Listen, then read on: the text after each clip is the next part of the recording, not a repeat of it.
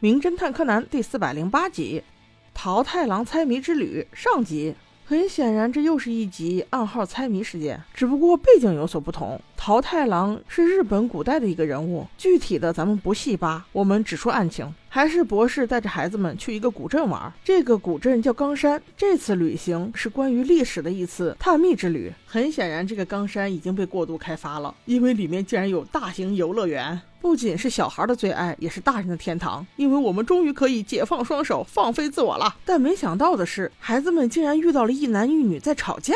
那个男的还真是没有风度，一把把女的就推在了地上，还口口声声说：“就因为你那个破报道，让我花了多少钱。”女的摔在地上却也不恼，用轻蔑的语气回他道：“我已经给你打折了，你用得着这么凶吗？还碰到了人家小朋友。”不美因为女的这样一扑被撞倒了。原来女生是一个记者，男生是一个店面的店主。因为记者的报道，他的店火了，却因为费用问题，两人产生了矛盾。更夸张的是，两人是同学。这次是他们多年以后的同学聚会，有好多人呢。记者小姐姐撞到了不美，感觉非常抱歉，于是乎请他们吃冰激凌。小孩子们凑在一起吃冰激凌，那真是热闹。因为一共有十一个人，除了博士带着五个小朋友以外，剩下五个就是这一集的主角，是由刚才那个女记者传的一个局。五人也是同学，三男两女，一对冤家，一对情侣，一个单身狗。这对冤家就是记者和小店老板，而那对情侣呢，显得很温柔，就叫他温柔哥哥和温柔姐姐吧。还有就是单身狗，看着凶巴巴的，很显然他们几个关系并不好。没说几句，大家就各逛各的了。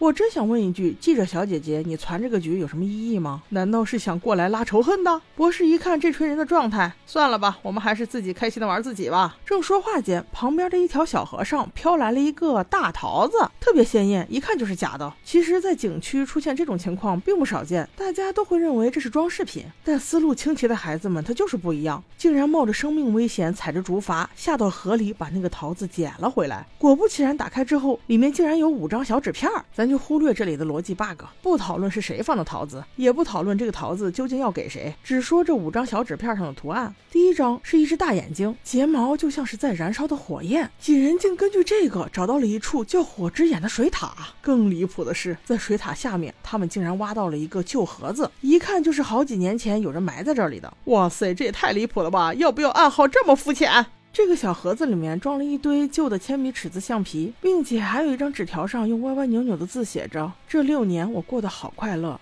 柯南略一查看，就发现这应该是小孩子多年以前在这里埋下的时光保存罐。不过现在这痕迹能让他们发现，就说明其实已经有人把它挖出来过了。这倒是增添了大家的好奇心，于是又继续探寻了下去。桃子里的第二张图是一个房子，房子里写了六个字母的组合，那这不就是我们柯南拿手的吗？很快他就有了猜测，只不过在去找的时候遇到了那个记者大姐姐。记者一个人形单影只的，显得有些凄凉。看到了孩子们，就不由得吐露了心声，说实际上自己很孤单，人缘特别不好，原因是自己不爱撒谎，也不会说曲意逢迎的话。本来自己和那个温柔哥哥是一对，没想到前不久还是闹个分手，又让好闺蜜捷足先登了，真是有些不甘心呢。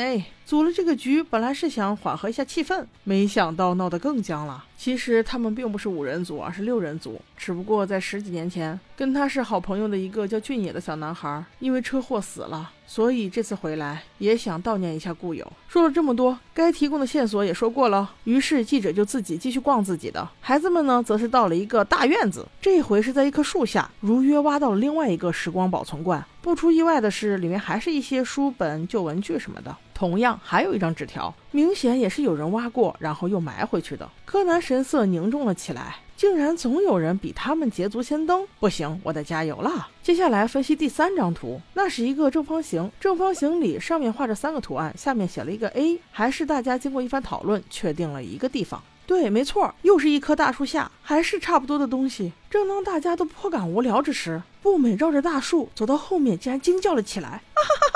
柯南众人连忙走过去一看，竟然是刚才的记者小姐姐死了，尸体就趴在草地上，右手在旁边的泥土上留下了三个字母 O N I，代表鬼。很快，一个憨憨的警察带着车队跑了过来，看到了物证，却是满脸的迟钝。柯南这下也没招了，这警察不认识呀，套近乎也没有用，只能乖乖的跟回警局，先去录口供了。同样，警察也传讯了死者的四位老同学，但是他们四个都没有不在场证明。温柔哥哥跟死者是前情侣关系，另外两位男士跟死者也都多少有些矛盾，所以除了温柔姐姐以外，其他三人都有杀人动机。那凶手到底是哪一个呢？我们下集再说。